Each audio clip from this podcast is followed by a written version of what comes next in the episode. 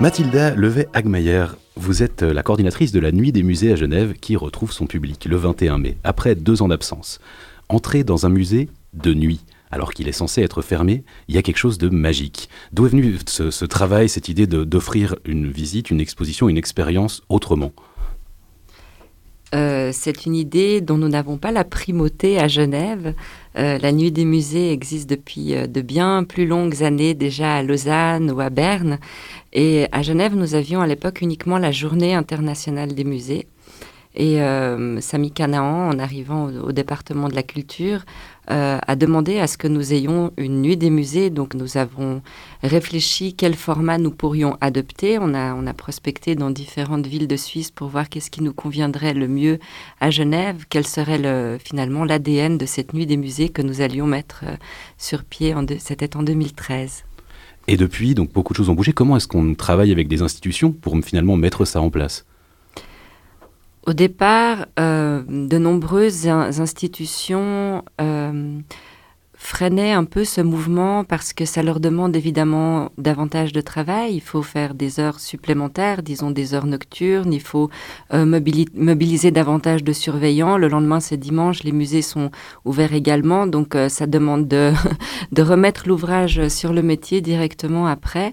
Donc, euh, ce qu'il a fallu, c'était vraiment se positionner, en tout cas moi, en tant que coordinatrice, comme personne aidante pour les musées, leur disant, voilà, moi, je prends à ma charge toute la coordination, toute la partie logistique, vous vous faites le programme.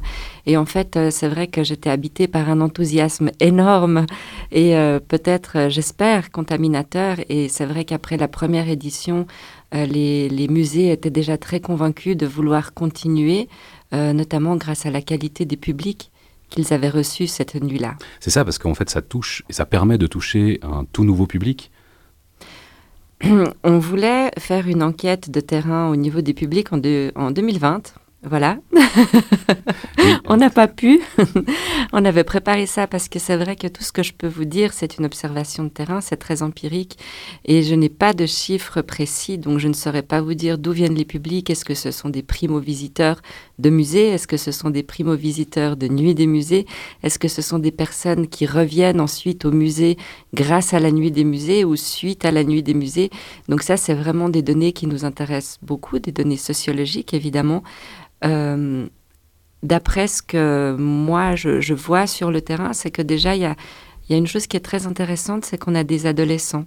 En fait, on, touche une classe d'âge qu'on n'a pas l'habitude de voir nécessairement dans les musées. Et c'est vrai que on voit un peu euh, la sortie familiale avec euh, les parents qui prennent les plus petits, puis les ados qui reçoivent le mandat de voilà, tenez vos billets, allez, euh, allez voir ce qu'il y a à voir à la nuit des musées, puis ils se baladent par groupe de plusieurs ados, ça leur fait leur, ça leur, fait leur sortie et, et c'est très apprécié. je crois tant par cette population que par euh, les, musées qui les accueillent.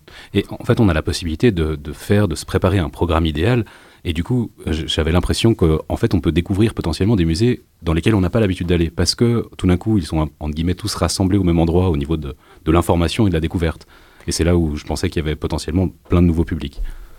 C'est effectivement un des principes de la nuit des musées, c'est vraiment de, donner l'impulsion de cette, de cette circulation d'un musée à l'autre. C'est pour cela aussi que les parcours de navettes sont conçus de cette manière. Donc les navettes qu'on met sur place en collaboration avec les TPG, dont on essaye d'améliorer les parcours année après année, aussi en fonction des institutions participantes, parce qu'on a a des nouveaux qui viennent de temps en temps nous rejoindre pour une édition ou plusieurs.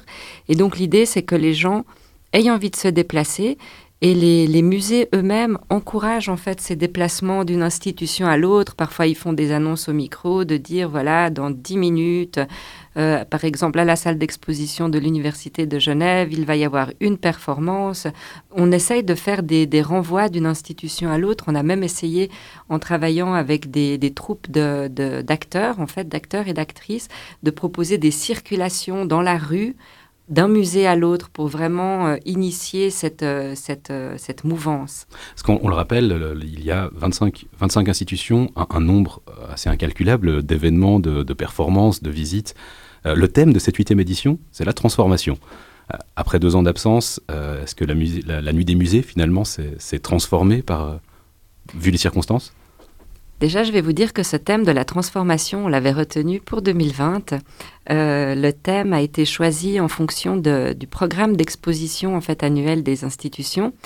Et euh, pour le programme d'exposition 2020, il y a beaucoup de choses justement qui touchaient à, la transformation des matières. Enfin, il y avait, je, ne me souviens plus maintenant par cœur exactement quel était ce programme d'expo, mais ça faisait beaucoup sens.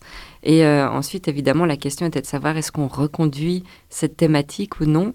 Et comme ces deux années écoulées ont été, je pense, relativement transformatrices pour beaucoup de personnes, ça nous semblait faire sens de poursuivre sur cette voie.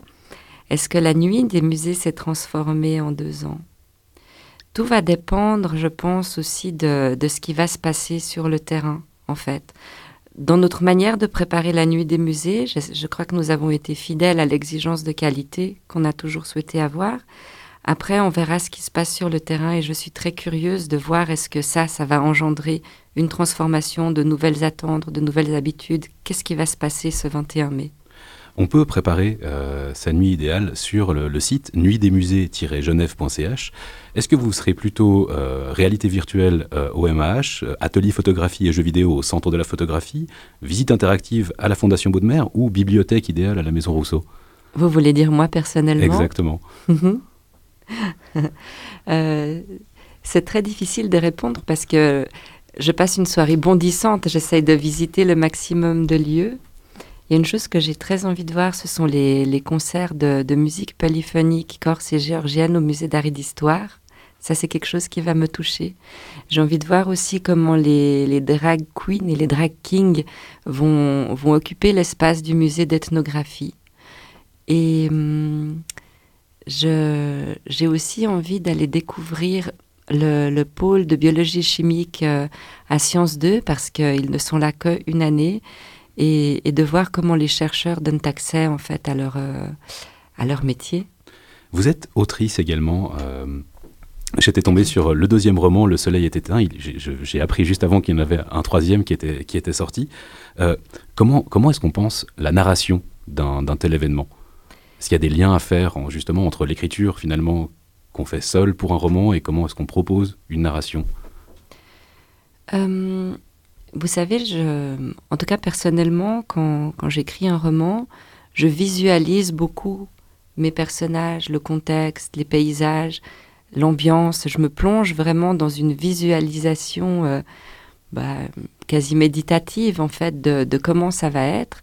Et quand je prépare une nuit des musées, c'est un peu pareil en fait. Je, je visualise comment ça va se passer. Alors c'est au moment où je reçois les, activités programmées par les institutions que soudain j'entrevois des choses, j'entrevois des routes, j'entrevois des circulations, j'entrevois euh, comme une où vont être les flux euh, de personnes, etc. Et donc après l'idée c'est d'essayer de de pallier à ça en, renforçant le personnel dans les institutions, en adaptant le parcours des navettes et ensuite aussi dans la communication qui sera faite par le biais du programme et par le biais ben, des émissions radio auxquelles euh, je peux participer comme aujourd'hui et merci d'ailleurs pour ça.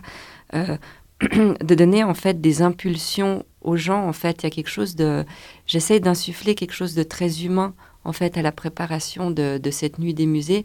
Et si vous voulez, dans, dans la narration que j'aurais, que en fait de, de, donner, ce serait de de, vraiment miser sur l'accueil. C'est quelque chose qui nous tient très à cœur à Genève, c'est que le public se sente très accueilli et on essaye vraiment de tout faire pour que ce soit confortable pour chacun et aussi vraiment d'encourager les institutions à toujours proposer des activités inédites. Donc la thématique pour cela est très aidante parce que ça permet un renouvellement et euh, les musées par exemple qui auraient proposé des choses des visites trop longues ou peut-être quelque chose de qu'on a déjà trop vu, d'aller les, motiver un petit peu pour, pour sortir de, des chemins battus pour que vraiment il y ait euh, une narration qui, se, qui, qui naisse après aussi au travers de la transformation pour que chacun puisse après vivre cette nuit des musées avec, euh, avec ses envies, ses curiosités, ses impulsions. Sa propre histoire. Voilà. Nous avons contacté Thématis, une société qui conçoit et réalise de nombreux musées, des parcours de visite